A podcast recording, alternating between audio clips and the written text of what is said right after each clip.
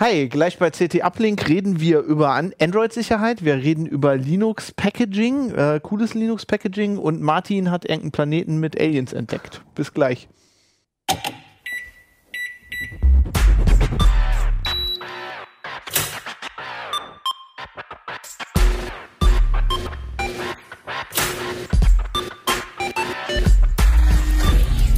CT Uplink. Moin Moin, willkommen bei Uplink. Ich bin Fabian Scherschel, heute mit dabei. Stefan Portek. Thorsten Lebens. Und Martin Holland. Und wir reden heute zuerst mal über Android-Sicherheit. Ne? Wir sind immer noch bei der roten CT Mhm. mit dem Titelbild, mit dem ich ein Problem habe. Ach. Aber ja, also wenn ihr das seht, wenn ihr das, ähm, äh, das Schwert ist an der falschen Seite. Wenn, wenn man So? ein Schild hält und so. Als alter Rollenspieler, aber naja. ähm, dann nachher nörden wir mit äh, Thorsten über, über Flatpak und Snap. Und Snap. Da musst du mir noch so zwei, drei Dinge erzählen. Auch das schaffe ich schon. nicht ganz verstanden habe. Und äh, Martin, äh, wir reden über irgendeinen so einen Planeten. Ein Planetenstern. Wahrscheinlich ja. Aliens, Sterne. Ja, Ja.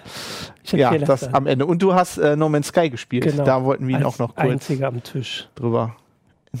Dreckiger Konsolenspieler, du. Aber lass erstmal über Android-Sicherheit reden. Ist ja auch ein Thema, was mir am Herzen liegt. Ja, reden wir über Sicherheit. Ja, ähm, das ist ja immer so eine Sache. Da fragen uns sehr viele Leute nach. Ähm, und ihr habt euch das jetzt endlich mal angeguckt. Ähm, Und ja gut, ich meine, ne, Android hat mittlerweile den Ruf, ähm, das kennst, kennst du ja auch als Security-Mensch, dass es vermeintlich nicht so sicher ist. Da gab es jetzt viele, viele Lücken, die, die große Wellen geschlagen haben. Eine ganz große jetzt ähm, direkt im Anschluss, nachdem das Heft am Kiosk lag. immer super, ne? ähm, gu gutes Timing, vielen Dank, liebe Hacker. ähm, und ähm, man hat fast schon das Gefühl irgendwie, ähm, oh mein Gott, da liegt mein E-Mail-Account drauf, ich habe da vielleicht meine Kreditkarte im Play Store hinterlegt und ähm, zig private Sachen, meine ganzen Fotos und eigentlich ist das viel sensibler als mein Computer zu Hause und de facto mache ich gar nichts für meinen Schutz. Ist das überhaupt eine gute Idee? Das ist eine Frage, die natürlich viele rumtreibt und deswegen haben wir uns das mal angeschaut, was Android so von sich aus macht, um dich zu schützen, was es für Schadsoftware überhaupt gibt und ob man sich mit irgendwelchen Security-Tools und Virenscannern noch ein bisschen zusätzliche Sicherheit verschaffen kann. Die kriegt man ja auch überall angeboten. Ne? Also da Die- gibt es ja. ja. viele Firmen, die einem das äh, Genau. nahelegen wollen. Ähm, aber fangen wir doch erstmal damit an, was, was Android denn von sich aus macht. Android macht ganz viel von sich aus. Also das ist, glaube ich, den meisten Nutzern immer an der Stelle dann ganz schnell klar, wenn sie ein etwas jüngeres Android benutzen und wollen irgendwie mit einer App auf die SD-Karte zugreifen und dann kommt so eine blöde Fehlermeldung, äh, das geht ja gar nicht. Du kannst jetzt hier dieses Foto nicht auswählen, weil ich an das Foto nicht rankomme oder so. Ähm, Android ähm, lässt im Prinzip jede App ja quasi in einer Sandbox laufen. Also eine App kann nur auf den Arbeitsspeicherbereich zugreifen, der ihr gehört. Sie kann im internen Speicher nur auf das zugreifen, was ihr gehört. Also selbst wenn du dir einen Schädling jetzt im Prinzip einfängst, dann kann der nicht in das Arbeitsverzeichnis von, deinem, von deiner E-Mail-App gehen und da die Passwörter rausfischen. Was Das- ja auf einem Desktop-Rechner so ist, muss man mal sagen. Genau, wenn du äh, im Prinzip einen Windows-Rechner hast und jede UAC-Abfrage einfach, ja, ist mir egal, wegklickst irgendwie, dann darf im Prinzip jedes Windows-Programm ja erstmal hingucken, schreiben und auslesen, wo es lustig ist. Das funktioniert unter Android gar nicht. Also die Apps sind sauber voneinander getrennt. Insofern ist man da halbwegs auf der sicheren Seite. Das zweite ist, dass äh, unter Android eine App im Prinzip nie ähm, nativ mit der Hardware spricht. Also da kann keine App einfach jetzt direkt auf die SMS-Schnittstelle zugreifen und eine Premium-SMS heimlich verschicken, sondern dafür gibt es eben die Rechte. Wenn ich aus dem Play Store eine App installiere, wird mir bei älteren Apps oder älteren Android-Versionen angezeigt, diese App möchte gerne auf meine SMS zugreifen, die möchte auf meine Kontakte zugreifen und so weiter und so fort. Und das muss ich erstmal formal bestätigen. Und wenn ich das nicht mache, kann ich die App dummerweise nicht installieren. ähm, aber äh, im Prinzip wird vorher gefragt, was die App alles auf meinem Gerät machen möchte. Und das Betriebssystem hat da auch ein Auge drauf, dass eine App, die einen Kamerazugriff oder einen Mikrofonzugriff, Stichwort belauschen oder heimlich spionieren, eine App, die diese Rechte nicht angefragt hat, kann auch hinterher nicht heimlich das Mikro einschalten und dich belauschen. Android macht ja auch im Hintergrund irgendwie ähm, Analysen von, von Apps, ne? Und, um zu gucken, ob da irgendwas Genau. äh, Böses läuft. Das ist genau, das ist ein bisschen der Grund, weshalb man eigentlich im Prinzip ähm, auch keinen speziellen extra installierten Virenscanner braucht. Erstmal guckt Google ähm, sich alle Apps an, die im Play Store liegen. Den rutschen natürlich bei den zig Millionen Apps, die, da drin sind und täglich neu eingereicht werden, auch immer mal welche durch. Das ist leider in der Natur der Sache, dass da auch mal Fehler passieren können. Aber eigentlich prüft Google, genau wie Apple das ja auch macht, alle Apps einmal durch, bevor sie im Store landen und auch regelmäßig, wenn sie geupdatet werden. Und die neueren Android-Versionen gucken auch ähm, auf dem Telefon. Da gibt es bei Android in den erweiterten Einstellungen so einen Menüpunkt, da kann man sagen, Apps auf schädliches Verhalten prüfen. Und dann guckt sich das Betriebssystem wirklich nochmal selber an. Und wenn sie da verdächtige Verhaltensmuster findet, dann gibt es tatsächlich auch eine Warnung. Ähm, und da kann eigentlich nicht viel schiefgehen. das Das- habe ich noch nie gesehen. Welchen muss man das setzen oder ist das? Das ist gesetzt. Also bei den. Nexus-Geräten, ich, äh, ach nee, ich, ich fummel jetzt nicht in meinem Telefon rum, ist immer so ein Kommunikationskiller. Ähm, also bei den Nexus-Geräten ist es gesetzt. Achso, okay. Ähm, ich habe allerdings so eine Meldung noch nie gesehen in, in Person. Ich auch nicht. Ich habe aber auch noch nie wirklich einen Schädling auf dem Apps, Handy genau, gehabt. Wahrscheinlich, weil ihr die richtigen Apps Ja, ab und zu installiert man ja. Also ich meine, selbst ich mir ist als, weil ich mich damit beschäftige, klar. immer dieses Risiko bewusst, aber manchmal macht man das. Ne? Ich habe ja zum Beispiel als Pokémon Go in, ne? Pokémon Go. ich habe den Buzzer nicht mehr. Ja, äh, wo ist der? äh, als ich das, äh, das gab es ja in Deutschland noch nicht, ne? Das habe ich Mhm. natürlich auch versucht, mir aus der ähm, vertrauenswürdigsten Quelle, die es gibt, zu holen. Aber ich meine, ich habe aus Drittquellen Ja. installiert Das- und so. Da genau, das ist- schon mulmig. Das ist tatsächlich auch der Grund, wo zu einem zu einem Großteil ähm, das äh, ähm, schlechte Image von Android tatsächlich auch herrührt. Ähm, Power-User, wie wir beide finden, das ziemlich gut. Du kannst bei Android halt einfach anders als bei iOS kannst du halt ganz, ganz einfach, ohne das Ding routen, jailbreaken oder what auch ever zu müssen, ähm, mit Apps äh, versorgen, die du von sonst woher hast. Du lädst dir irgendwo im Internet eine App runter, kopierst die APK-Datei übers USB-Kabel einfach auf dein Telefon und kannst das im Prinzip auf deinem Smartphone installieren. Und das ist eigentlich im Prinzip auch der sicherste Weg, sich tatsächlich einen Schädling einzufangen. Obwohl man ja sagen muss, also ähm, wir berichten ja auch immer viel darüber bei Heise Security und ähm, sehr oft sind das halt Sachen, die uns hier nicht so betreffen in Europa. Also es ist sehr oft in China, wo viele Nutzer ja den Google Play Store nicht benutzen können. Da gibt es viele andere App Stores und einige von denen sind wohl ziemlich verseucht. Also, ähm, also wenn man oft sowas liest, Ja. dass es da so Exploit gab, dann, dann ist das oft äh, in China und bei solchen App Also, Stores. ja, also ich wäre generell vorsichtig bei App Stores, die eben nicht von Google oder von Amazon sind. Also wir haben, als wir für den äh, Security Suite Vergleichstest ein bisschen Malware einfach mal brauchten, um zu gucken, wie gut und schnell die anschlagen, hatten wir einen alternativen App Store mal installiert und das war halt so ein reiner Cracking Store. Der sah wirklich echt vom Look and Feel genauso aus wie der Play Store. Da waren auch alle Apps drin, die man eigentlich haben will, nur mit dem Witz, die waren alle kostenlos. Und die waren alle Und die waren, Backdoor, äh, die waren alle halt gecrackt. Das waren kostenpflichtige Apps, die halt gecrackt äh, äh, wurden in irgendeiner Form. Und da waren so unfassbar viele von bei, wo dann die Wächter sofort nach Installation gesagt haben. Also da ist auch wirklich mal was passiert. Also da, Da- haben die ja, ja, Virenscanner auch mal ausgeschlagen. da haben sie ausgeschlagen. Sie haben bis auf eine Ausnahme halt dummerweise immer erst äh, nach der Installation eingeschlagen, was natürlich ein Ja, bisschen klar, blöd ja. ist, wenn ich mir jetzt wirklich dann eine App einfange, die als erste Mhm. Amtshandlung erstmal eine Premium-MMS verschickt, die mich vielleicht irgendwie 7,99 Euro kostet, dann ist die im Zweifel schon verschickt, bevor der Virenscanner überhaupt äh, gesagt hat, du, die App guck dir lieber nochmal an und löscht sie gegebenenfalls. Desktop-Virenscanner natürlich weiter, die in der Regel ne, so eine App erstmal in so einer Sand Sandbox starten und gucken, was die macht. Mhm. Ähm, ja. Das war tatsächlich auch eins der, der, der größten Kritikpunkte bei den Security-Suiten, die wir getestet haben. Es gibt ähm, auch harmlose Testviren, die per Definition, also der sogenannte, sogenannte ICA-Virus, der eigentlich nichts macht, aber auf den per Definition die Scanner eigentlich anspringen sollen. Mit dem haben wir auch viel rumexperimentiert, weil das halt erstmal harmlos ist. Den konnten wir runterladen, dann konnten wir mit dem Dateimanager die Datei umbenennen, hin und her kopieren, verschieben. Das hat die Scanner alle nicht gestört. Und ähm, nachdem ich dann diese äh, Datei in, von .zip in .apk, also in das App-Format umbenannt habe und versucht habe, sie ins, zu installieren, selbst das ging noch. Dann hat Android losgerödet und hat gesagt, ja, installiere ich mal. Und Android selber hat auch noch gesagt, ja, Moment, hier stimmt irgendwas nicht. Das ist in Wirklichkeit keine App und selbst bis dahin hat kein Virenscanner ähm, irgendwas gesagt. Und dann wäre es natürlich im Zweifel auch zu spät gewesen. Da, das ist ein bisschen ärgerlich. Man denkt, man ist jetzt komplett auf der sicheren Seite, aber es ist halt nicht so wie beim Desktop, wo alles im Hintergrund permanent gemonitort wird. Das hat wahrscheinlich auch was mit dem Betriebssystem zu tun. Ne? Diese genau- Scanner sind ja bei Windows unheimlich tief drin. Genau. Ja, ich das- wollte gerade sagen, du hast am Anfang auch gesagt, andere Apps können da nicht reingucken. Ich Genau, meine, das da ist tatsächlich wirklich äh, auch das, das Problem, ähm, ähm, dass diese Scanner vielleicht besser funktionieren könnten, wenn sie nicht selber an den Schutzfunktionen des Betriebssystems äh, ähm, scheitern. Die können nicht im Hintergrund jeden, jede Datei und jeden Speicherzugriff überwachen, durch, sich durchleiten und, und dabei überprüfen, weil dann wären sie ein Sicherheitsrisiko in sich. Also das können und tun sie nicht. Sie können es halt in dem Augenblick, wo du eine App aufrufst und startest. Und Das willst ist- du wahrscheinlich auf einem Und du willst Handy es nicht. weil das verbraucht ja unheimlich Strom. Ne? Genau, also dann ist dein, dein Handy äh, äh, schnarch langsam, läuft insgesamt wie ein Sack Schrauben und nach drei Stunden ist der Akku leer. Ja. Wie läuft dann der Schrauben? Ah. Gar, gar nicht. Gar nicht. Ja.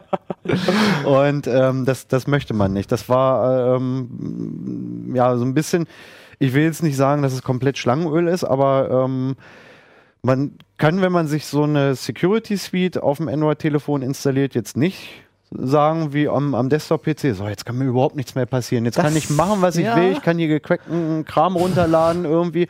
Und wenn der verseucht sein sollte, kriege ich schon mit.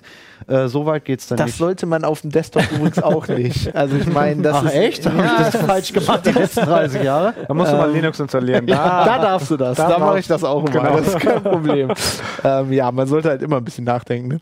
Wir haben ähm, gefragt vor der Sendung mal, ähm, ob Leute noch, noch Fragen haben. Sollen wir, ähm, da haben wir auf Twitter ein paar Antworten Mhm. gekriegt. Sollen wir da mal drauf eingehen?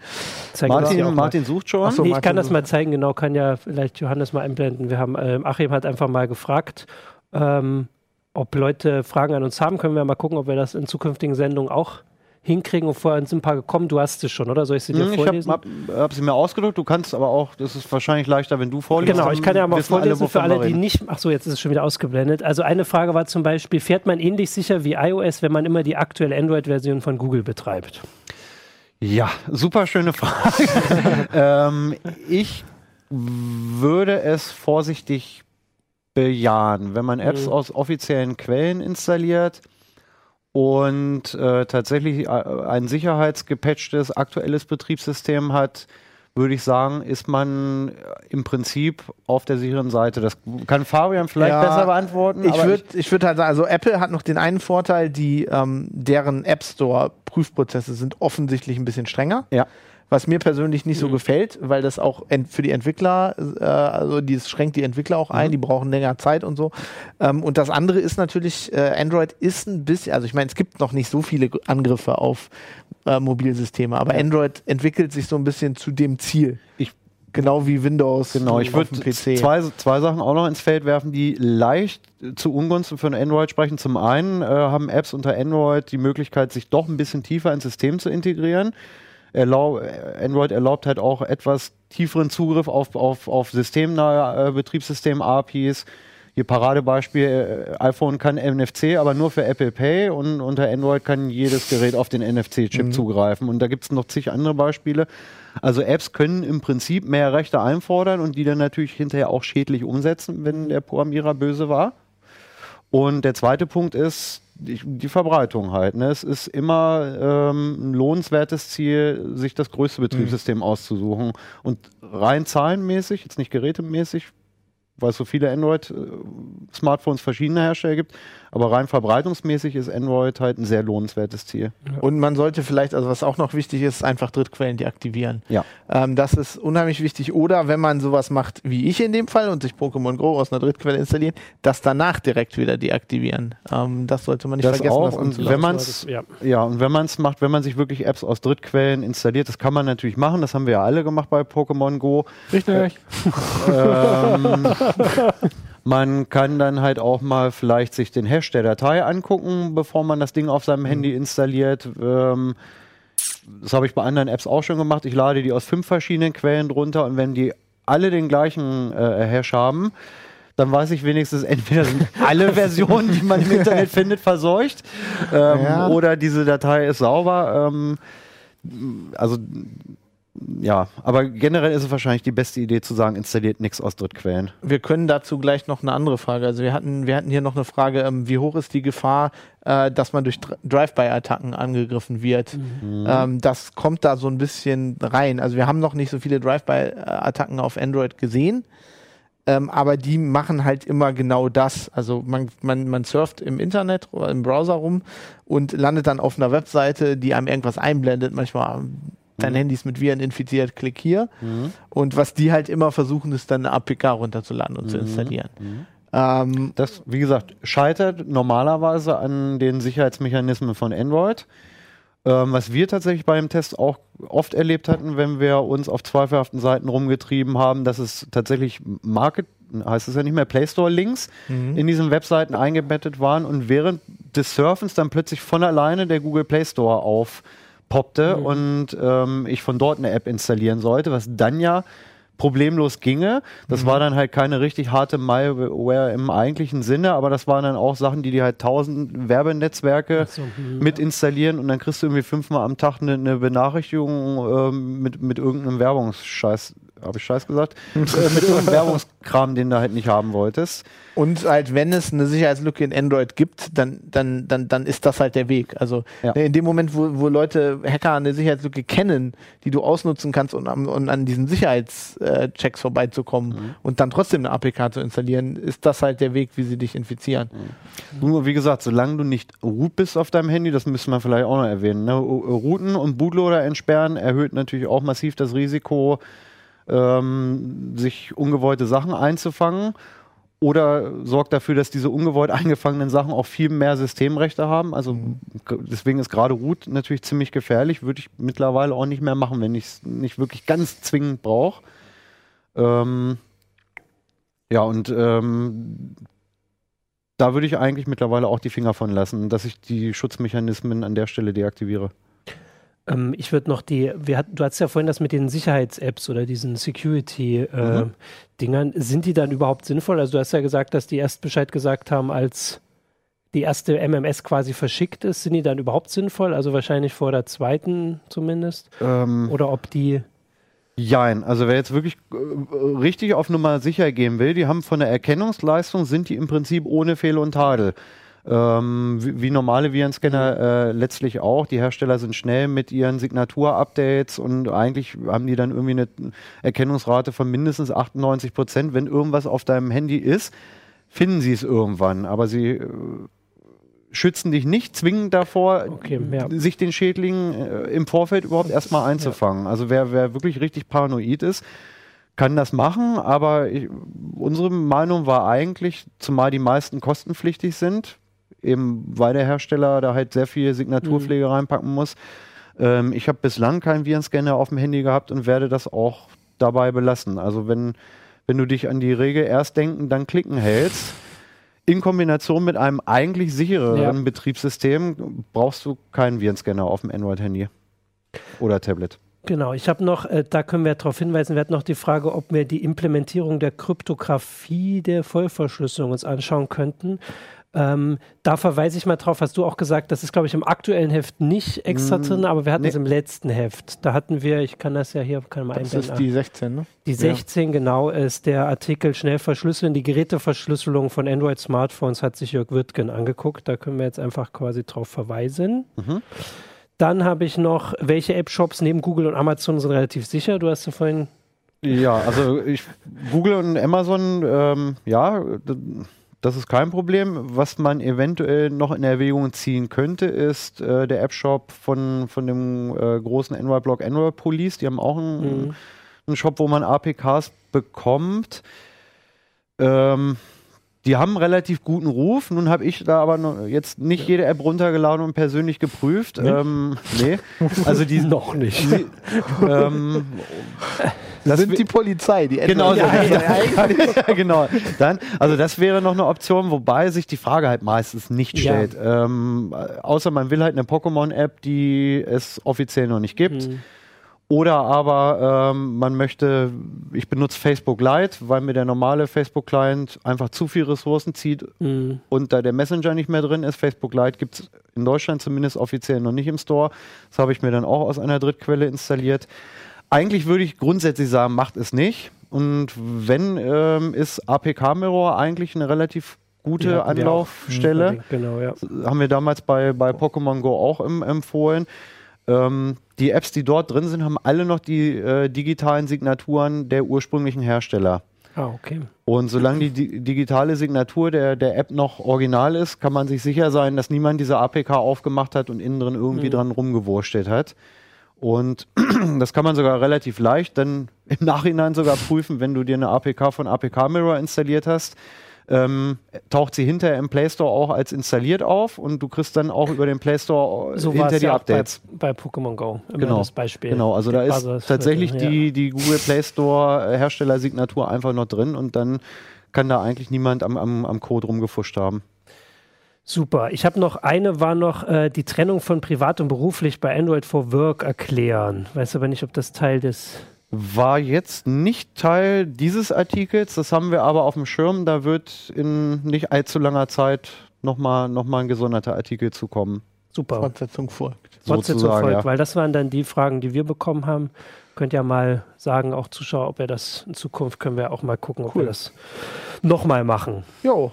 Genau. Und mehr steht wie immer im Heft, ne? Mehr steht im Heft. Steht, es steht steht eine Menge eine, drin. eine ganze Menge mehr im Heft. Also insbesondere im Einleitungsartikel hat sich der Kollege Hannes äh, sehr viel Mühe gegeben, zu gucken, was für Schädlingstypen äh, es gibt, ähm, was die üblicherweise dann auf dem Smartphone oder Tablet anstellen, wie man mit Bordmitteln ähm, Infektionen verhindert oder vielleicht auch erkennt und beseitigt. Also da gibt es Grundlagen-Einleitungsartikel gesagt, äh, ich habe mit Alex die Suiten getestet, die auch noch eine ganze Ecke mehr können als nur nach Viren scannen. Die Was haben, kosten die nicht so? äh, von kostenlos bis 30 Euro im Jahr. so. Also es gibt auch oft, ähm, also manche Hersteller haben halt auch so Kombipakete, ne? Genau. Also ich glaube, Kaspersky hat zum Beispiel irgendwie so, da kannst du halt äh, irgendwie für drei Geräte äh, Lizenzen kaufen. Es ist egal, ob es ein Handy, ein Desktop-PC oder Ah, ein okay. Tablet ist. Mhm. Ähm, das finde ich eigentlich ganz cool. Das Ja. haben wir ab und zu schon mal Leuten empfohlen. Wenn man gerade, wenn man so eine Familie hat und man muss irgendwie mehrere Ja. Sachen versorgen. Gibt es aber auch von anderen Herstellern. Ja, cool. Ähm, dann lass uns mal zu Thorsten gehen. Ich meine, wir haben ja gerade über Sandboxing bei Android geredet. Ja, einige der Themen, die ähm, Stefan angesprochen haben, die sind bei, kommen jetzt sozusagen wieder dran in anderer Form. Genau. Genau, und ähm, ich werde das jetzt mal versuchen zusammenzufassen und du sagst mir dann, was ich falsch gemacht habe. Okay. Also Ha- Hast du mal einen Linux, Stift? Linux hat ja ähm, hat ja ein, ein, ein System, Apps zu installieren, was relativ äh, Ja? ja, Linux-Distributionen haben ungewöhnlich ist, wenn man, so, wenn, man, wenn man von Windows kommt. Also bei Windows äh, war es ja traditionell immer so, du holst, du lädst dir irgendwo deinen Installer runter und installierst Genau. das. So bei Linux hast du ein Repository, was äh, zu in deiner der- Distribution zu gehört. deiner Distribution gehört, wo du eigentlich alles kriegst im besten Das ist so, Fall. im, genau, im besten Fall ist es so ein bisschen Genau. wie bei Android, du kriegst alles daher. Das Problem ist, wenn da das ist, was du, äh, oder wenn da das fehlt, was du willst, Mhm. was machst du dann? Und das kommt halt bei Linux-Distributionen bislang äh, nicht richtig häufig vor, aber doch immer mal wieder, dass man irgendwas braucht, was nicht in den Repositories Genau, ist. und Softwareentwickler haben immer oder sagen sehr oft, dass es ein Problem ist, für Linux Software zu machen, weil du ganz viele verschiedene Distributionen Genau. hast. Die haben alle ihre verschiedenen Du musst dann Systeme. entweder deine Software in diese Repositories kriegen, Genau. genau. Und dann äh, gab es ja schon länger die Idee, warum machen wir nicht sowas wie macOS, die ja ein System haben, wo du dann auch einfach Apps aus dem Internet runterladen kannst, die einfach alles mitbringen, was sie brauchen. genau. Wenn ich das richtig verstanden habe, dann sind so, sowohl Snap von Canonical, also Ubuntu, als auch Flatpak, was ja so eine eher so eine Community, Community ist aber sehr von Red Hat Fedora, Genau. aus der Fedora-Welt angetrieben. das, die haben ja beide quasi dieses Ziel, oder? beide das Ziel, sozusagen ein Paketformat zu schaffen, wo, äh, Entwickler sozusagen selber ihre Software als Archiv anbieten kann, können, was dann auf beliebigen Linux-Distributionen funktioniert. Genau. Mit dem zusätzlichen Vorteil, dass die halt auch noch versuchen, die Apps ein bisschen zu sandboxen. Genau, da ist sozusagen das grobe, grob gesprochen kann man sagen, das Ziel ist genauso eine Abschottung zu schaffen wie bei Android, dass äh, jede Anwendung einfach für sich läuft und auch nicht bei der anderen lauschen kann. Also tatsächlich ist das, muss da an vielen Stellen gebastelt werden, damit, was weiß ich nicht, äh, eine Anwendung, die gerade parallel zu meinem Browser läuft, nicht in meinen Browser reinguckt, was ich da gerade eintippe und was da gerade angezeigt wird, weil sonst das geht mit, ähm, bislang und dadurch kann ich natürlich auch Online-Banking abfangen in dem Moment. Und ähm, ich meine, also gerade bei Snap hat ja Canonical, die haben ja irgendwann haben die ja so eine Pressemitteilung rausgegeben und dann gesagt, dass es so unheimlich sicher ist, ne? Oder Nee, ja, sie die haben- haben es haben nicht bei- genau gesagt, Sie aber sie haben bei der, bei, bei der Ankündigung des Snap-Formats haben sie gesagt, ja, sie wollen da viel mit sich oder das soll Linux-PCs sicherer machen. Ja. Aber tatsächlich zu dem Zeitpunkt ist da äh, noch nicht so richtig viel gemacht, sondern nur die Grundlagen geschafft, geschaffen worden und äh, da muss noch viel passieren. Also im und Moment geht's ja nicht wegen X, ne? Also äh, Genau, hauptsächlich. solange der, äh, die, die grafische äh, Bedienoberfläche mit dem X-Server noch weiterläuft, ist es eigentlich praktisch nicht, nicht alltagstauglich machbar, diese Abschottung so zu machen, dass eine Anwendung nicht die, die Bildschirminhalte der anderen Anwendung abgreifen kann oder da die Tastendrücke ab, äh, gucken, äh, abgreifen kann. Und äh, das heißt, ohne Wayland geht da nichts. Das ist halt der ein de facto Nachfolger äh, für den X-Server, beziehungsweise die Ubuntu-Ecke will da was mit äh, mir machen. Und äh, das, also du, du hast ja äh, in dem Artikel auch irgendwie beschrieben, dass die unterschiedliche Ansätze verfolgen. Ne? Also einer, einer davon ist ja, wenn ich richtig verstehe, fu- funktioniert Snap dann nur mit mir, oder? Nee, das ist, also die, um die Abschottung zu bieten, ist es so, dass ähm, ähm, Canonical darauf hinarbeitet, dass Snap das mit mir macht. Ähm, Canonical hat aber auch angefangen, Snap so ein bisschen als distributionsübergreifend posi äh, zu positionieren. Einfach auch, weil sie möglicherweise einfach ein bisschen gese äh, gesehen haben, dass da möglicherweise ihnen die Fälle wegschwimmen, wenn sie das als Ubuntu-eigene Lösung machen. Deswegen haben sie angefangen, Snap auch als Paket für andere Distributionen anzubieten und ähm, arbeiten jetzt auch dran, einige der Sicherheitsfeatures ähm, so zu implementieren, dass sie auch unter anderen Distributionen funktionieren. Aber wie das dann am Ende alles wird und ob dann vielleicht Snap auch mit Wayland die Abschottung bietet, das muss ich alles noch zeigen. Wobei der Unterschied zwischen mir und Wayland in Bezug auf wie schaffe ich diese ähm, Abschottung wahrscheinlich gar nicht so groß ist. Das heißt, da werden sie es wahrscheinlich relativ einfach hinkriegen. Da sind andere, andere Lösungen oder andere Bereiche, die sind viel schwer, schwerer zu lösen. Martin sieht ja so aus, Ja, als ob er eine Frage in- hat. In Kon- Martin sieht so aus, als ob ihm gleich der Kopf explodiert. Wir sind da noch relativ Ja, an der ja, ich Oberfläche weiß, bei das ist noch in der Einleitung, aber sind die beiden dann Konkurrenz zueinander? Also, Snap und Flatpak? Genau. So, dass wir am Ende dann wieder da sind, wo, nur dass es dann halt nur noch zwei sind und nicht, keine Ja, im. Moment sind es de facto eigentlich auch zwei, ne? RPM und Ta ja, jein. Tatsächlich ist es so halt, im Moment haben, haben Linux-Distributionen immer ihr, sozusagen ihre eigenen Repositories. Genau, so wie er es gesagt hat. Und es gibt halt auch ähm, äh, diese verschiedenen Tools. Das heißt aber trotzdem, wenn du ein RPM hast, was für SUSE gemacht ha- ist, das heißt nicht, dass du das unter Fedora oder Red Hat einsetzen kannst oder umgekehrt. Ja. Das heißt, da gibt es nicht nur zwei, da gibt es mehrere Abstufungen sozusagen. Und das wird mit Snap und Flatpak nicht so sein. Das heißt, es wird zwar zwei verschiedene Lösungen Ja. geben, aber die lassen sich nach derzeitigem Stand auch problemlos parallel auf einem System Ah. einsetzen. Ach, es wird mal leichter. Ja, das Ja, ist, das so, Hättet ihr das doch gleich am Anfang sagen so, so die Idee. Ob, genau. ob, ob es dann alles äh, wirklich so äh, abläuft, äh, so funktioniert, wie das äh, die Entwickler sich denken, das muss ich alles nochmal zeigen. Aber ta tatsächlich ist es so, dass es halt wahrscheinlich zwei Standards geben wird nach derzeitigem Stand, um für universelle Linux-Apps, die einfach unter verschiedensten Linux-Distributionen laufen. Und was auch noch nicht dran war, ist, die Idee ist eigentlich gar nicht neu. Da basteln die Leute schon seit fünf bis zehn Jahren dran.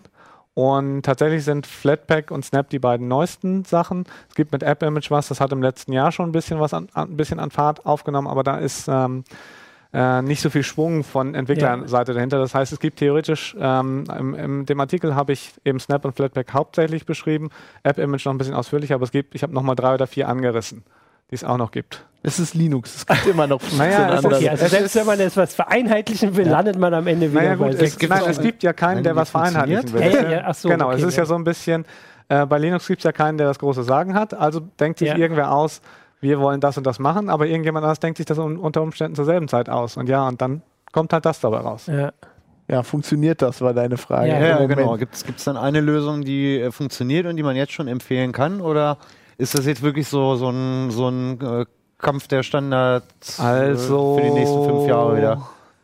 Ka- Also Kampf der Standards sehe ich noch nicht in der Form, dass es die Anwender betrifft. Mhm. Es betrifft die Entwickler vielleicht, dass man sich selber als ähm, Distributionsentwickler entscheiden muss, implementiere ich beides, implementiere ich das, äh, nur das eine.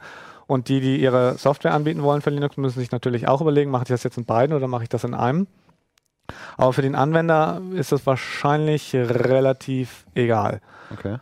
Und ähm, aber wie das halt dann am Ende genau abläuft, muss sich alles noch zeigen. Also da wird es schon noch Streitereien geben. Es regt ja im Moment, also das ganze Konzept regt ja so eine bestimmte Gruppe an, an, an Linux-Puristen unheimlich auf. Genau. Weil, also, die, weil die Idee bei dem, Ja, bei okay. den, äh, kannst ja mal erklären. Also ja, aber der, der, der Vorteil bei RPM und Debian-Paketen äh, ist einfach, ich kann sozusagen System skriptgesteuert erstellen. Ich sage, ich baue mir das aus diesem, dieser und dieser Software jetzt ein System zusammen. Und ähm, das funktioniert relativ gut, weil einfach klargestellt ist, was ist von was abhängig und da kriegt man sehr, sehr extrem zugeschnittenes System ohne viel Overhead. Und bei diesen neuen Paketformaten ist es so, dass jede Software praktisch alles mitbringen muss, ähm, was sie zur Ausführung benötigt. Und dadurch werden die Pakete halt viel größer. Mhm. Und dadurch muss halt natürlich mehr durch die Leitung, wenn, wenn abgedatet wird. Aber das ist sozusagen. Liegt der Kram dann auch doppelt auf meiner Ja, Platte? Also das ich habe ist jede das, was Library Leute so aufregt. Nicht, ja. nicht, nicht jede. Tatsächlich bei, bei Snap gibt es einen relativ kleinen Grundstock, ähm, auf den, den alle Snaps zugreifen. Und, das, und hier kommt man jetzt dann schon an die Unterschiede zu Flatpak. Bei Flatpak ist es so, da gibt es verschiedene Runtimes. Das heißt, da kann man ähm, kann irgendein Hersteller sagen, okay, wir machen jetzt eine Runtime und die benutze ich für zehn meiner Pakete. Dann ist das, was in der Runtime drin ist, irgendwie eine Library, um irgendwie eine grafische Oberfläche zu machen. Die liegt dann nur einmal auf der Platte und muss dann tatsächlich auch nur einmal aktualisiert werden. Okay. Das ist sozusagen, da ist Flatpak ein bisschen flexibler und durch solche kleinen Unterschiede ist, äh, die werden nachher auch mit darüber entscheiden, ob sich das eine oder das andere dann Aber es durchsetzt. könnte ja schon sein, dass ich dann irgendwie Python viermal auf der Platte habe in Nicht vier nur viermal. verschiedenen Versionen. Was Also- halt Leute ziemlich äh, nervös macht oder Ja, genau, aufregt. weil bisher muss man sozusagen nur einmal irgendeine Mhm. Sicherheitslücke in Python äh, korrigieren. Eben in der, das macht dann typischerweise der Linux-Distributor und in Zukunft muss das dann entweder derjenige machen, der das Snap oder das Flatpak gepackt hat, oder der ähm, bei Flatpak halt, wo das in der Runtime steht. also im Moment ist es ja so, Oh, wenn das ich finde ich doof gerade, ehrlich gesagt. ja, Naja, aber, aber halt- unter Windows ist das, ist das das, wie, genau. im- also ich immer mein, war. Wenn du ein Spiel Ja. installierst, es bringt immer .NET mit. Es ist immer irgendeine neue .NET-Version, Ja, genau. die du noch nicht hattest. Und ich meine, das Problem bei Linux ist ja, nehmen wir mal an, ich habe einen coolen, äh, einen coolen Twitter-Client, den will ich installieren. Mhm. Und der braucht irgendeine Python-Version. Meine Distribution hat aber die ältere. Ne? Dann Genau. habe ich ja immer ein Problem. Dann kann ich das im Zweifel nicht packagen oder ich muss es irgendwie anders Oder installieren. muss voll meine Distribution umbauen, dann fliegt mir wieder was anderes um die Ohren. ja, das kenne ich auch, ja. ja, und jetzt wäre halt die Idee, okay, der Twitter-Client bringt dann einfach sein Python mit, Mhm. schmeißt das auch auf die Platte und dann läuft's. Und es ist ja tatsächlich so, das alte System geht nicht weg. Das heißt, diese alten Paketformate, die bisher genutzt werden, gibt es weiterhin. Das heißt zum Beispiel LibreOffice habe ich jetzt immer noch in den Distributionen normal als RPM oder Debian-Paket. Aber ich habe die Möglichkeit, ein neueres LibreOffice einfach als Flatpak oder Snap zu installieren. Das kommt auch dem System selbst nicht äh, in die Quere. Und dann kann ich das nutzen, weil ich irgendwie ein Feature von der neueren Version brauche. Und beim nächsten Distributionsupdate schmeiße ich das Flatpak wieder weg, weil dann ist ja das LibreOffice da in der neueren Version auch dabei. Ja, stimmt schon, aber äh, bislang ist es jetzt so, um in dem Python-Skript-Beispiel zu bleiben, wenn ich jetzt merke, oh, da gab es jetzt irgendwie eine Sicherheitslücke, dann schiebe ich ein Update an, dann habe ich die neueste Python-Version auf meinem Linux und dann, Und dann weiß ich, es- jetzt ist mein System wieder sicher. Wenn ich das jetzt irgendwie sechsmal auf der Platte habe, weil ich irgendwie sechs Apps habe, die es benutzen, dann weiß ich eigentlich nie, wann so ein Patch dann für mein System dann auch irgendwann mal durch ist. Und zwar für alle Apps. Mm, Ja, das ist korrekt. Ähm, aber in gewisser Weise äh, es ist andererseits auch nicht ganz korrekt. In gewisse, ge- wenn die Paketehersteller alles sauber pflegen, Ja. muss ich halt in Zukunft sozusagen mein Betriebssystem aktualisieren, eben mit apt, yum, dnf oder wie sie alle heißen. Äh, das installiert mir dann diese RPM und Debian-Pakete. Und dann äh, lasse ich noch so einen Aktualisierungslauf mit Flatpak oder Snap laufen und dann holt mir der die neuen Pakete runter. Ähm, das, ähm, was sich verschiebt, ist sozusagen wirklich nur, wer muss das Ja, Update und das machen. ist halt natürlich in der Praxis wirklich ein Problem, weil du hast dann irgendwie eine coole neue LibreOffice-Version als Snap, sage ich mal, von Genau. irgendeinem so Maintainer und der ist halt nicht ganz so schnell wie das Ubuntu Security Genau, ja. Team. Der braucht vielleicht eine Woche, um die Lücke zu patchen und da kann, genau, das viel ist, passieren. das ist ein Risiko. Ja. Aber naja, man, es, es gibt immer irgendwelche Nachteile. genau, das ist es einfach. Es gibt Vor- und Nachteile. Das, tatsächlich ist es so, im Moment ist das Ganze noch relativ frisch. Es gibt eigentlich noch so nicht so richtig einen Grund, ähm, es, äh, äh, es im Alltag einzusetzen. Aber tatsächlich hatte ich gestern Abend zu Hause ein Problem mit LibreOffice 5.1 und äh, da habe ich einen Bug-Report gefunden, der hieß, es ist vielleicht in 5.2 äh, korrigiert. Früher hätte ich da ein bisschen größer umbauen müssen. Ich kann das auch, viele können das vielleicht nicht so. Aber jetzt habe ich dann einfach mal schnell das Flatpak runtergeladen, ausprobiert, ob das da auch auftritt, trat es auch und ja, dann weiß ich, jetzt kann ich in dem Bug-Report sagen, okay, ja, das Problem besteht noch, da müsst ihr einfach nochmal was machen. Das ist einfach viel einfacher geworden. Okay. Und das, also ich persönlich finde das Sandboxing ziemlich interessant. Also wenn das, wenn das mal wirklich funktioniert, Genau. Ähm, weil im Moment hast du ja das Problem, ähm, also es ist, es ist wieder so wie vorhin bei den Geräten, es gibt nicht so viele Angriffe, aber wenn es einen Angriff auf dich in Linux gäbe, äh, ne, wenn der mit, mit deinen Benutzerrechten ausgeführt wird, kann das auf dein ganzes Home-Verzeichnis zugreifen, da ist alles drin. Also Genau. alles, was du eigentlich, Kann in wenn's deinem um Daten Home-Verzeichnis irgendwas alles ablegen, was beim nächsten Einloggen automatisch gestartet wird, das kriegst du nie mit und das geht dann zum Beispiel nicht mehr so Ja. einfach.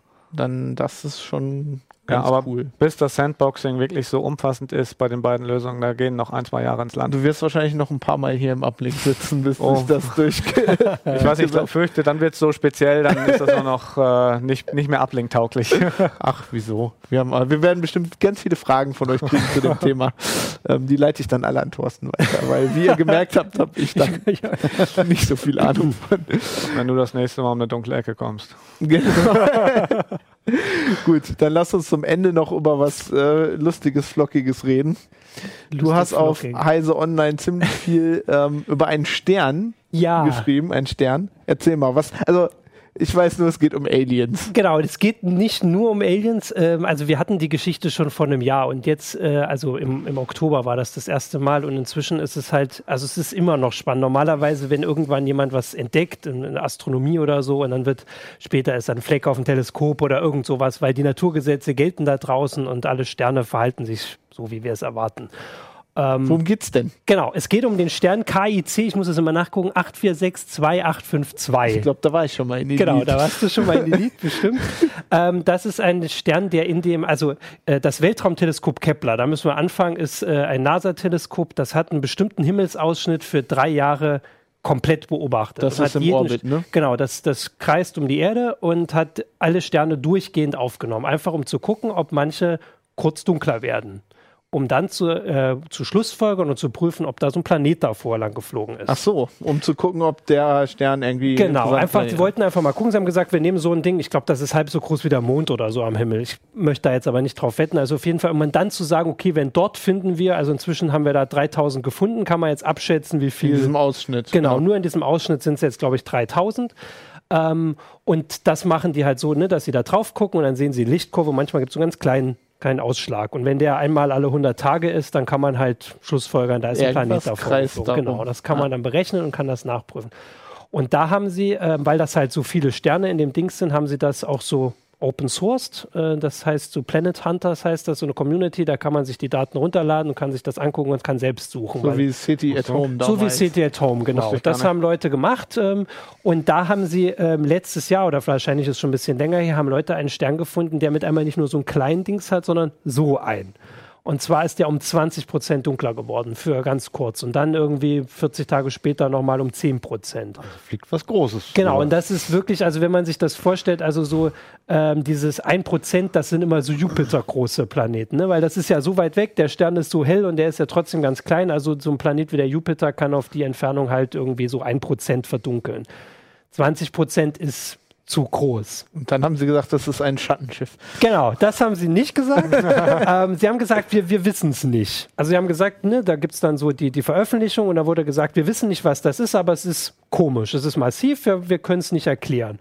Und eine Erklärung, und deshalb haben wir es dann auch alle so schnell mitbekommen, war, Ähm, vielleicht ist es eine Dyson-Sphäre, also das äh, Sphäre. Das war Für diese, alle, die die Star Trek Next Generation Folge nicht gesehen haben mit Scotty, äh, musst du jetzt nochmal erklären, was Ich kenne es nicht aus Star ist. Trek, ich kenne es äh, so aus den Erklärungen. Das ist quasi die Idee, dass irgendwann eine ganz hohe Zivilisation einfach quasi Sonnenkollektoren komplett um die Sonne baut, um alle Energie abzugreifen.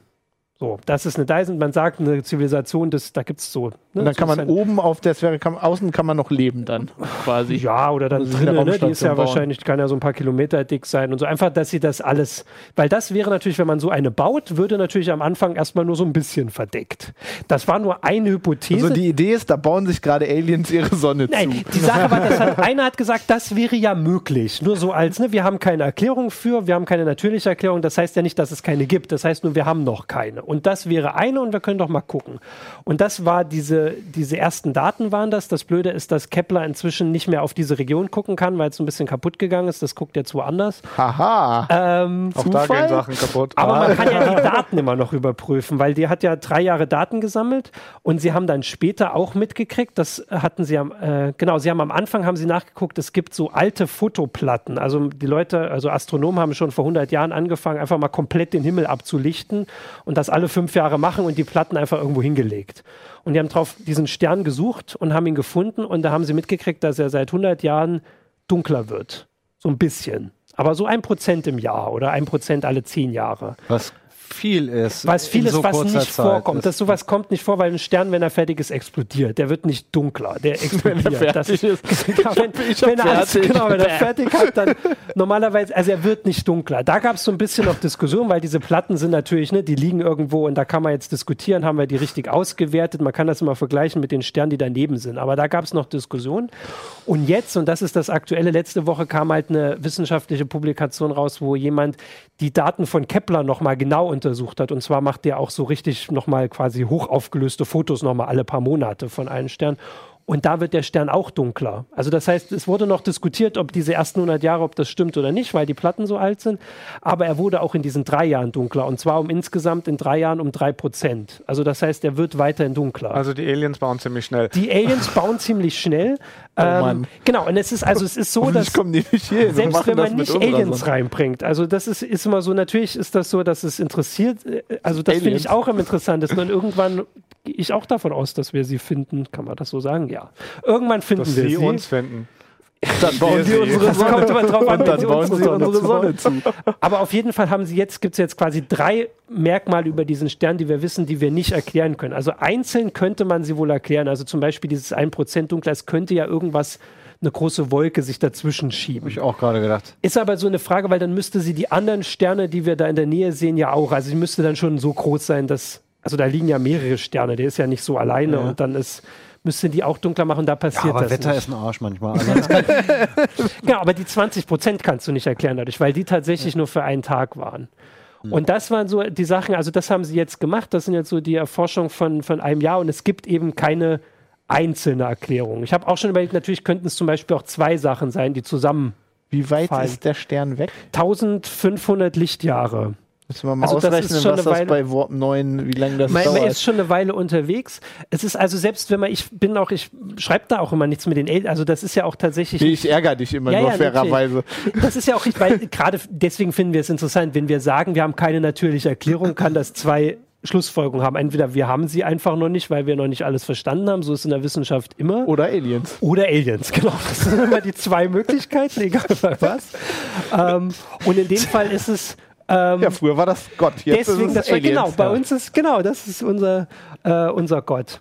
Ähm, und das, das geht weiter spannend. Die haben neulich, haben die Wissenschaftler, die das äh, so erforschen, also das war ja so, ne, das haben so Leute gefunden, die das jetzt so, also so, wie heißen die Bürgerwissenschaftler, Citizen Scientists, glaube ich, heißt das so. Also Ist das auch schon. Sowas, genau. Oh die haben Mann. das gefunden, haben das ja dann Astronomen gemeldet und haben gesagt, könnt ihr euch das mal angucken. Äh, und die sind jetzt quasi so die Zuständigen dafür und die haben vor zwei Monaten Geld auf Kickstarter gesammelt, weil sie natürlich jetzt, sie brauchen ja Zeit an Teleskopen, um den weiter anzugucken. Jetzt wird Forschung schon gekickstartet. Also sie haben auch, das muss man aber auch dazu sagen, sie haben auch schon mit Radioteleskopen diesen Stern angeguckt, weil normalerweise geht man davon aus, dass man dann darüber was finden würde. Also wenn es zum Beispiel eine Dyson Sphere wäre, würde nach unserem Verständnis von Naturgesetzen die im infraroten Spektrum strahlen. Weil wir sagen, Das- wir können nichts bauen, was nicht nach außen Wir müssen Genau, wollte ich gerade fragen, man guckt ja nicht nur optisch irgendwie. es Genau, gibt ja und das- Rotverschiebungen und den ganzen Genau, Kram. das haben sie nicht gefunden. Das schließt die Dyson Sphere, also meiner Überzeugung nach nicht, weil wie war das Technik, die hoch genug entwickelt ist, sieht immer aus wie Magie. Mhm. Sie schließt aber auf jeden Fall die an, also an natürliche Erklärung aus, die sie auch gesagt haben, nämlich zum Beispiel ein, äh, ein explodierter Planet oder sowas, der ganz sich ausgebreitet hat, weil der würde auf jeden Fall im infraroten Spektrum strahlen. Mhm. Und den schließt es die aus. sind wahrscheinlich schon auf dem Weg hierhin, oder? Ich meine, wenn das Licht 100 Jahre unterwegs ist, dann 1500 Jahre. so, oh, dann, Dann ist das Ding auf jeden Fall schon fertig Ja. äh, in Wirklichkeit. Also natürlich, es könnte direkt auf uns zufliegen und weil es immer größer wird, verdunkelt sich der Stern. Mond, Das so. ist auch Oh. möglich, aber dann haben wir auch noch ein bisschen Zeit. eine Dyson Sphere. Aber also es ist auf jeden Fall eine spannende Sache, weil es gerade so, ähm, also es gab neulich auch eine ähnliche Geschichte, wo einfach Wissenschaftler gesagt haben, wir suchen mal nach Sachen, die wir nicht erklären können. Also sie haben einfach auf Platten geguckt, so alten Platten, ob da ein Stern fehlt zu vor 20 Jahren und haben tatsächlich einen gefunden, der nicht mehr da ist. Und das würde, das Oh oh. gibt's nicht. Und einfach diesen Ansatz mal zu nehmen, zu sagen, wir haben Naturgesetze und jetzt gucken wir, ob wir Sachen finden, die sich nicht dran halten. Das heißt nicht, dass es automatisch Aliens sind, sondern dass wir vielleicht ein neues Naturgesetz finden. Oder Pixelfehler in der Kamera. Oder Pix, aber in dem Fall ist es kein, also in, dem Fall ist Pixelfehler es in der Matrix. ein Pixelfehler Oh, ja. in der Matrix. Also auf der Kamera kann es wohl nicht sein, weil es vier Kameras sind, die in unterschiedlichen Spektren aufnehmen und die haben dann zumindest den Pixelfehler Das alle genau auf dem gleichen. so. Alles super interessant, aber ich muss dich trotzdem unterbrechen, weil wir haben nicht mehr so viel Ja, Zeit. natürlich. Und so interessant wie der normal, der wirkliche Weltraum ist, finde ich den in Computerspielen eigentlich interessanter. Und da darf und ich du hast No Man's ne? Sky gespielt. Äh, Leute, die das nicht wissen, ich weiß nicht, wie man dem aus dem Weg gehen kann. Das ist äh, ein absolut gehyptes äh, Indie-Spiel. Das Ja. wird heute sogar auf dem PC veröffentlicht, ist auf der Konsole. Gestern. Gestern ist auf der Konsole schon. Also Martin spielt schon zwei Tage und ich kann es nicht spielen. Oh, Ähm, ruhig, Brauner. wo man irgendwie äh, so ein prozedural generiertes äh, Universum erforschen kann. Also man Genau. fliegt rum und äh, besucht Planeten und ist es so gut, wie alle Leute sagen, dass es ist? Also nein, weil Leute haben alles erwartet. Leute haben Ausnahmsweise mal eine klare Antwort von Also einem ich- CT-Redakteur. Ich finde es, ich finde es so gut, wie ich erhofft habe. Ich habe mir aber auch tatsächlich nicht jeden Vorbericht durchgelesen. Du hast ja ungefähr zehnmal so viel durchgelesen wie ich. Und da wurde aus jedem Trailer-Screenshot schon irgendwie rausgeguckt, was man alles da sehen kann und was es gibt. Und das, also es, man kann eben nicht mit große Interaktion gibt es nicht. Ähm, es war die Frage, ob es einen Multiplayer gibt oder nicht. Also im Moment sieht es so aus, als würde es das nicht geben.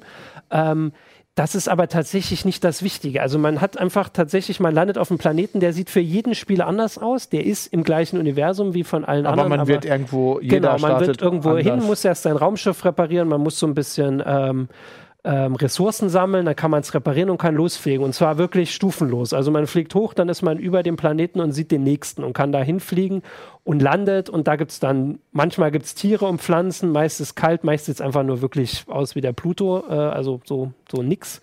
Ach, da war ich letzte Woche auch Genau, erst. das, das kennen wir alle, immer diese Enttäuschung, wenn man da hinfliegt.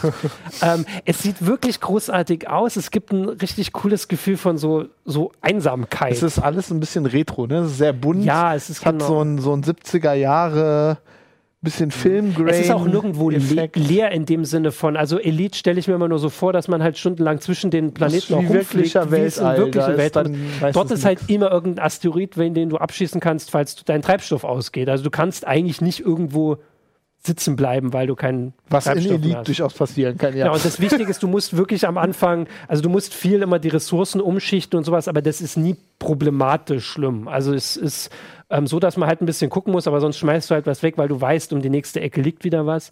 Es gibt so eine große Geschichte, dass man irgendwie die, die Galaxis erkunden soll und dann irgendwann im Zentrum landet. Aber ich weiß nicht, also manche Spieler, die das jetzt aber tatsächlich auch schon zwölf Stunden gespielt haben, also ich bin jetzt vielleicht bei vier oder fünf, sagen, dass sie das jetzt vorhaben. Aber ich will tatsächlich gerade einfach nur so rumlaufen und gucken und Tiere angucken und Also benennen und das so. Entdecken wirkt so ein bisschen wie bei Minecraft, ne? Es sind halt Genau. Sachen so, die, die, ja nicht zufällig, aber prozedural so. äh, Genau, also die sehen sich schon ähnlich alles. Man erkennt auch irgendwann, dass es wiederkommt. Ähm, da hinten ist doch. gibt Ähm, genau, die. Sachen kommen so wieder. Es sieht alles ähm, so ähnlich. Also alle Tester auch haben geschrieben, dass es sich schon irgendwann wiederholt, aber alle haben auch geschrieben, sie möchten trotzdem wieder hin und weiter einfach gucken und so ein Sammeltrieb ist da drin und es ist ähm, du hattest gestern was geteilt, das war eine sehr gute Beschreibung. Also im Spiel hätte es viel besser getan, wenn es Mhm. so veröffentlicht worden wäre, wie viele Indie-Spiele einfach so Leute, Fans entdecken das und Kyle machen, Orland bei genau, machen einfach ja. so ähm, machen Mund-zu-Mund-Propaganda Also so wie nicht Minecraft. als genau nicht Minecraft als das super ist ja gehypte so- Spiel, weil jetzt erwarten viele Leute einfach alles von dem Spiel und das kann es nicht. Ähm, also man kann tatsächlich nur rumlaufen. Ich kann da jetzt nicht bauen oder sowas. Ich kann auch, also Weltraumschlachten sind relativ simpel. Du wirst einfach immer von drei Raumschiffen Du angegriffen. Äh, nicht immer. Das erste habe ich gewonnen. Erst wenn sie zu dritt sind, ist es schwierig. Ähm, aber einfach dieses, dieses Rumlaufen und Sammeln, das macht richtig Spaß. Man muss ja sagen, dass es sehr beeindruckend ist, weil es ein sehr kleines Team war, ne? Genau. Und dass die einfach so, ein große, so eine große Welt da erschaffen haben, ist schon, oder? Ja, und das große Ziel ist ja irgendwann einen Planeten zu finden, wo schon mal jemand war. Weil man sieht immer, man kommt zum Planeten, da steht dann unentdeckt. Und man kann sie selber benennen. Genau, ne? man das, kann sie selbst benennen. Das ist immer die Frage, wie weit. Man darf nicht alle Begriffe benutzen. Ähm, manche sind zensiert. Und wenn du natürlich irgendwann zu einem kommst, wo schon mal jemand war, würde das dastehen. Die Chance ist verschwindend gering. Und das passiert wohl auch noch sehr selten, obwohl das ja schon jetzt mit den Konsolen zumindest schon ein paar hunderttausend oder wie viel auch immer spielen. Jetzt kommen seit Freitag nun die PC-Spieler dazu und du darfst dann gleich auch spielen. Ich gehe jetzt gleich. Du gehst gleich und Ich spielst ich das. auch. Also Und- es ist auch sehr, sehr beeindruckend, weil es, ähm, also auch die Engine soll sehr beeindruckend sein. Also die machen sehr viel mit Voxeln und sehr viel mit, äh, mit generierten Texturen. Also das Spiel ist unheimlich klein, es ist irgendwie 5,5 5 Gigabyte Gigabyte, oder ja. so. Was glaub, heute klein so ist. Hat ne? vier Ja, Millionen ich glaube, Planeten. bei, bei, bei Fallout sind das nur die Texturen für deine Hand oder so. Genau. Also bei Linux, das ist nicht so groß. Also, Ja, Also wir wissen, was Thorsten am Wochenende macht. Dann beklagen wir uns, dass Python irgendwie dreimal auf der Platte liegt. Ne? genau. ja, dann wird es Ja. auch so groß. Also ich würde sagen, man kann es sich ruhig mal angucken, aber natürlich ist es Vollpreis und mit dem ganzen Hype ist es im Moment schwer, weil viele, glaube ich, enttäuscht sind, weil sie alles erwartet haben. Es gab ja Leute, die haben gesagt, das ist das letzte Spiel, das ich in meinem Ja, Leben ich meine, das ist natürlich ein Problem. Man, das ist immer so. Das ist es nicht, aber ich möchte es jetzt wirklich noch eine Weile spielen. Ja, dann teuer? lass uns. Äh, also auf der Playstation hat 60 gekostet, du hast Ich glaub, 50 es ist irgendwie bezahlt. 50 auf dem aber inzwischen glaube ich dann auch. Ich gehe jetzt, ich, wir Genau. haben jetzt fertig und explodieren, würde ich sagen. Und äh, ja, wenn ihr äh, Kommentare habt, Fragen zu Flatpak und äh, Snap, äh, uplink.ct.de Sieben Seiten hier drin. und genau, äh, genau sieben Seiten. Schön äh, Glaub kaufen, lesen. Sollten mal Und- fünf werden. Da war so etwas über das Ziel hinaus. Ja. Wir sehen uns nächste Woche. Genau. Ciao. Uplink.